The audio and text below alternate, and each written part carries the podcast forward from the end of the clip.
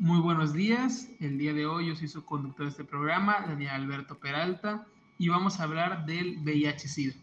Para ello, hoy me acompaña la doctora Margarita Arellano Giles, encargada del SAI Palenque. Muy buenos días. Para poder aperturar con el tema, me gustaría preguntarle, ¿qué es el VIH? El VIH es una enfermedad y un problema de salud pública mundial. No hay cura para la infección por el VIH, pero sí hay tratamiento. El virus de inmunodeficiencia humana es un virus que afecta el sistema inmunológico. Una vez debilitado el sistema inmunológico por el VIH, el sistema permite la aparición de enfermedades oportunistas. La etapa avanzada de la infección por VIH es la que se denomina síndrome de inmunodeficiencia adquirida SIDA. El tratamiento antirretroviral ha modificado la evolución de la infección por el VIH y el síndrome de inmunodeficiencia adquirida SIDA de una enfermedad considerada mortal a una enfermedad crónica que les permite a las personas en tratamiento tener una vida productiva. Para ello se requiere un manejo integral que le permita a esas personas llevar una calidad de vida adecuada. ¿Cómo se transmite el VIH?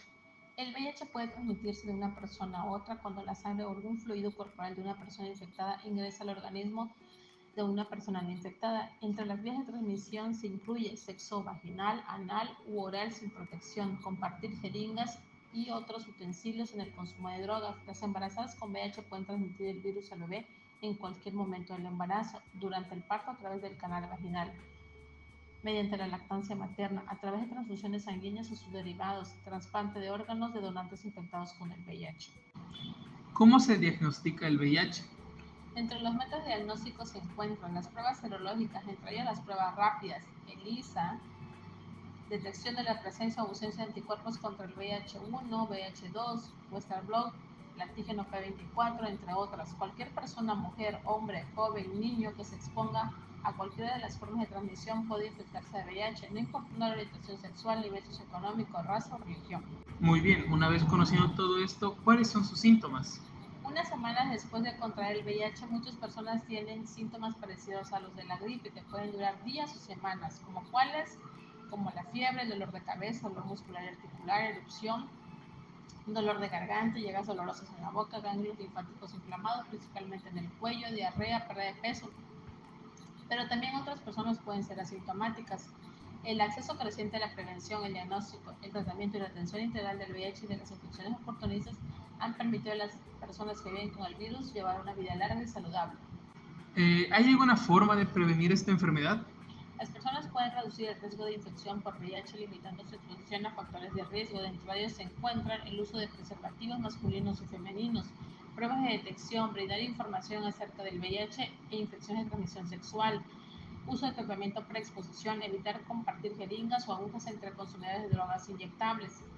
La atención de las personas con VIH se debe abordar de forma integral, no solo realizar el diagnóstico y iniciar tratamiento, se requiere una información clara de la enfermedad, su tratamiento, las ventajas de su adherencia y sus posibles complicaciones al no tener un adecuado cumplimiento de su tratamiento.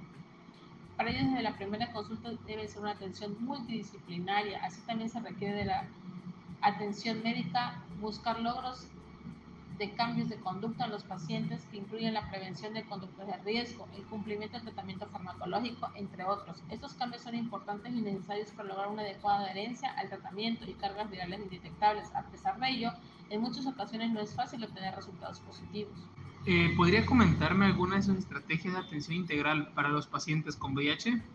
Una de las atenciones integrales que le podemos brindar a nuestros usuarios es la consejería y dentro de esa está una herramienta que nos permite alcanzar junto a nuestro paciente las metas terapéuticas que le permitan a las personas con VIH tener una vida larga y saludable. Una de ellas es la entrevista motivacional. ¿Qué es la entrevista motivacional? Es una herramienta clínica orientada hacia objetivos con una particular atención del lenguaje que promueve el cambio. Está diseñada para fortalecer la motivación y el compromiso de las personas para lograr un cambio específico a través de la inducción y exploración de las razones que tiene la persona para realizar una modificación de su conducta. Todo ello dentro de una atmósfera de aceptación y compasión. Los aspectos esenciales de la entrevista motivacional son la colaboración, la aceptación, la compasión y la evocación. Mediante esa herramienta podríamos apoyar al paciente en su abordaje inicial ante el diagnóstico de VIH. Pues muy bien, doctora, la plática de hoy ha sido muy interesante, pero me gustaría que por favor nos dejara un mensaje final para todos los espectadores. El diagnóstico de VIH es un proceso complejo para las personas al momento de conocer su diagnóstico. Es un proceso de duelo en donde puede existir negación, rabia, etc., hasta llegar al proceso de aceptación. Durante este proceso debe tener una red de apoyo social, emocional, afectiva, pero sobre todo una información clara y precisa de su enfermedad en términos que el paciente entienda. Por tal motivo, todos los profesionales de salud deben estar capacitados en VIH y otras infecciones de transmisión sexual, así como manejar la misma información que se le brindará al usuario, libre de estigma y o discriminación. Es de suma importancia que a los usuarios se les aclare sus preguntas, dudas y sobre todo informar que el VIH no es igual a muerte, que puede tener una larga vida. Para alcanzar el nuevo objetivo mundial 95-95-95 propuesto por SIDA se tendrá que realizar un mayor esfuerzo. Pues muchas gracias por su tiempo de hoy, doctora. Se lo agradezco bastante. Gracias a usted.